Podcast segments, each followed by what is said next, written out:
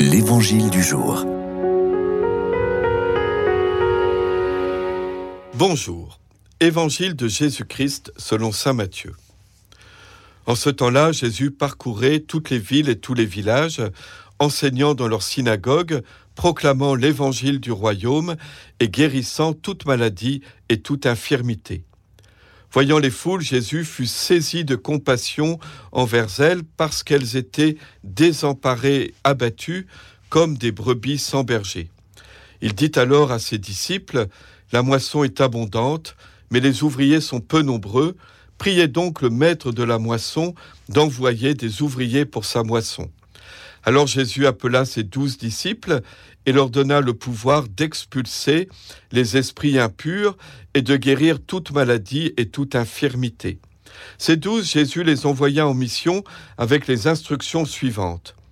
Allez vers les brebis perdues de la maison d'Israël, sur votre route, proclamez que le royaume des cieux est tout proche, guérissez les malades, ressuscitez les morts, purifiez les lépreux, expulsez les démons, vous avez reçu gratuitement, donnez gratuitement.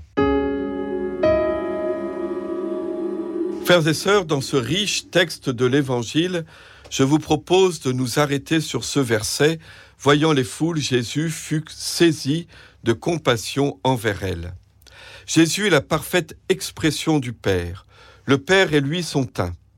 Jésus est saisi de compassion envers les foules qui ne savent plus qui croire ni dans quelle direction aller, car elles n'ont aucun guide fiable. Sa compassion est celle du Père pour l'humanité désorientée.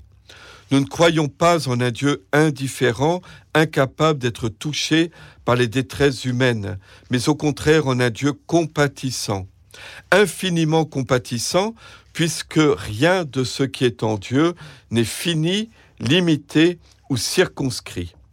Pour dire dans nos mots humains le sentiment de Dieu envers nous, la Bible emploie un terme qui évoque ce que ressent une mère lorsque son enfant souffre. C'est cela la compassion. La compassion est la forme que prend l'amour face à la souffrance.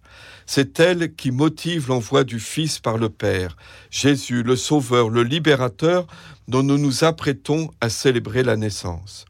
À Noël, nous célébrerons la merveille de l'amour compatissant de Dieu envers nous.